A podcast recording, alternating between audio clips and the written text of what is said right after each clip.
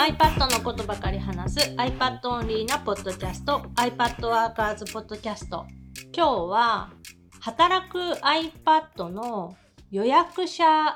購入特典で Notion でページを作ったらすごい便利だったよっていう話をします。予約者購入特典っていうのがまずある。えっと、これ勝手に、えー春菜がやっているんですが、まあ、9月13日に働く iPad って本が発売になるんだけども、すでにあの Amazon とかでは予約購入が可能になっていて、で、えっ、と、その予約購入してくれた人には、9月13日まで、まあ、iPad Workers のコンテンツを楽しんでもらえるように、えっと、iPad セミナーの動画、過去にやった、えっと、セミナー動画を見れるようにしてあったり、あとはその一部有料コンテンツ、普段なら、えっと、プロプランの人しか見れない有料コンテンツもそこに入れたりして、まあ、本の発売まで楽しんでもらえたらいいかなっていうページを Notion で作った。ノーションだと楽だったん？ Notion だとすごく楽で、まず、えっ、と、理由が2つあって、1つ目は、まあ、 Notion って、ウェブで公開っていうのがすごく簡単にできるので、ページを作って、このページのなんか URL を共有するっていう風にすると、その URL を知っている人なら、誰でもなんかウェブで見れるようになる。多分同じことは Google ドキュメントとかでもやれるんだけど、まあそれよりだいぶ見た目が整ったいい感じのやつが作れるよね。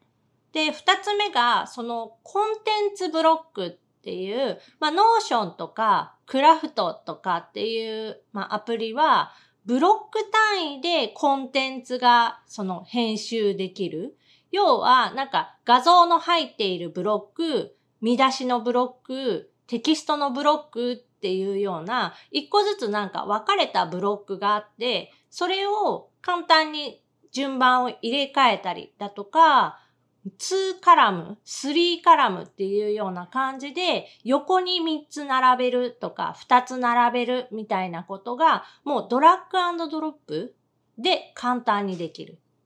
そのウェブサイトを作る場合、かつて頑張ってテーブルを組んだり、フロート、レフト、ライトみたいなことをやったりしていたことはもう、もういらなくなったんだよね。もう全然いらない。まあ最近の流行りでもあるかな。例えばワードプレスのブログシステムとかでも、昔は HTML のソースコードがうんたらかんたらって言ってたけど、最近はもうメインはそっち見えないようにしてて、ブロック単位で操作をする。例えばノートって、あの、コンテンツ書くあのサービスのノートね。あのノートも最近だとエディターっていう書く人の画面はそのブロック単位でやっぱり操作ができるようになってる。まあブロックでっていうのが直感的で分かりやすいから、割と流行りになっているんかな。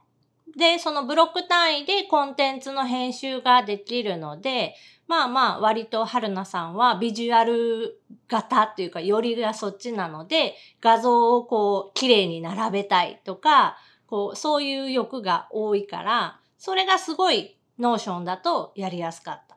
で、さらにそのコンテンツブロックっていうのが他からなんかって今話しとったっけえっと、同期ブロックっていう機能が、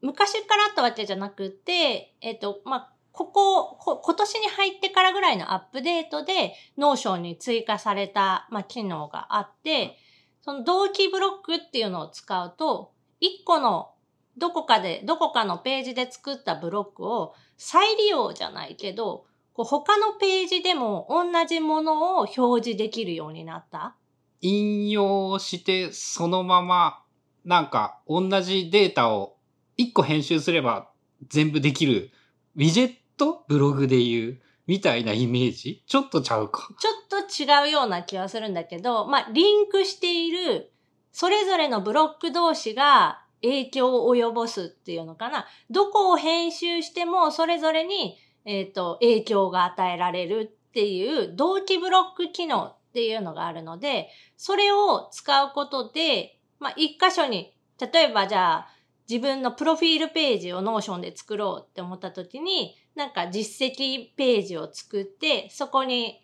実績のコンテンツを詰め込んでおく。で、それを同期ブロックとして別のページでも同じような実績をこう表示できるみたいな。働く iPad プロモページの中にも春菜さんの実績みたいなのを簡単に載せることができる。だから今、えっ、と、働く iPad の、えー購入者特典っていうのもまた別で作ってて、予約者特典、購入者特典っていう、はい。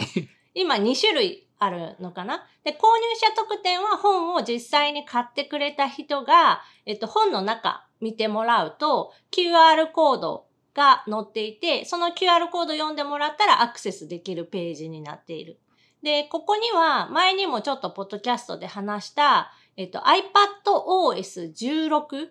がこの秋にリリースされるんだけど、その9月13日の発売のタイミングでは、出てないね、正。式リリースはされてないはずなので、まあ載せれなかったというか、まあ載せなかった、あえて載せなかった部分があるので、その部分を、えーその購入者特典として付けましょうっていう話になっていて、それがまあ見れるようなページが1個ある。で、予約特典と購入者特典に共通部分があったりもするから、それをその同期ブロックを使っておくと、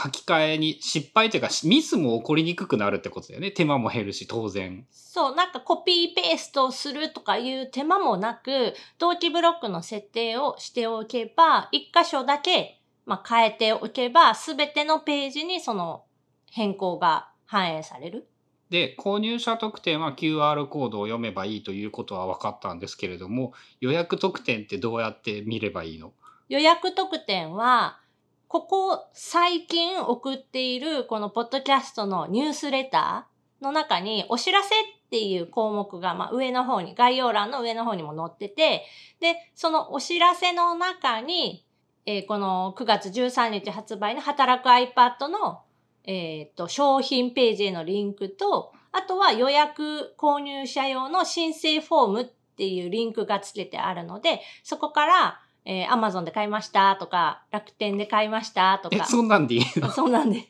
もう完全自己申告で。嘘をつけるってことですかね？まあ、つきたい人はついてもらったらいいかな。まあ、こちらで、えっ、と、確認する術はないので、あの、自分の良心に任せるという。まあ、よくあるのがなんかさ、あの商品購入のスクショを送ってくださいみたいなやつやけど、まあ別にそんなお互いいらないか。うん。まあ、めんどくさいし、そ、その、あえてさ、予約しましたっていうのをわざわざ嘘つく人はいないだろうという、えっ、と、勝手な、あの、思いで、自己申告制、どこで買ったかだけ チェックす一応る。入れてくださいって。え、あの、近所の何々本屋さんとかでもいいってことだよね。あ、書店っていうのを入れてるあので、ーはいはいそこを選んでもらったら、リアル書店で、えー予約をした方はそっちを選んでもらったらいいし、えっと、ヨドバシとか、アマゾンとか、あと、インプレスの公式のサイトでも、えっと、買えるので、そう、どこから買いましたっていうのを選ぶだけ。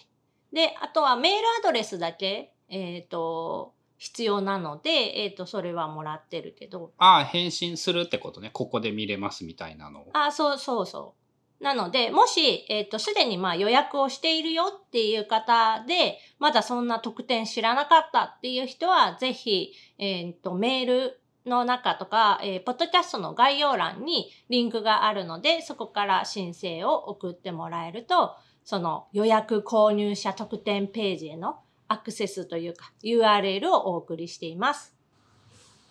ということで今日は、まあ、 Notion でそのパッとこうウェブで公開するページっていうのを作ったらすごく便利だったよというお話でした。番組への感想やリクエストなどは、シャープ iPadWorkers のハッシュタグをつけてツイートしてください。それではまた来週、iPadWorkers ポッドキャストでした。そういえば、本屋さんでも本って予約できたね。できるよ。でももしかしたらめっちゃめんどいかもしれない。連絡先とか書かされたり。iPad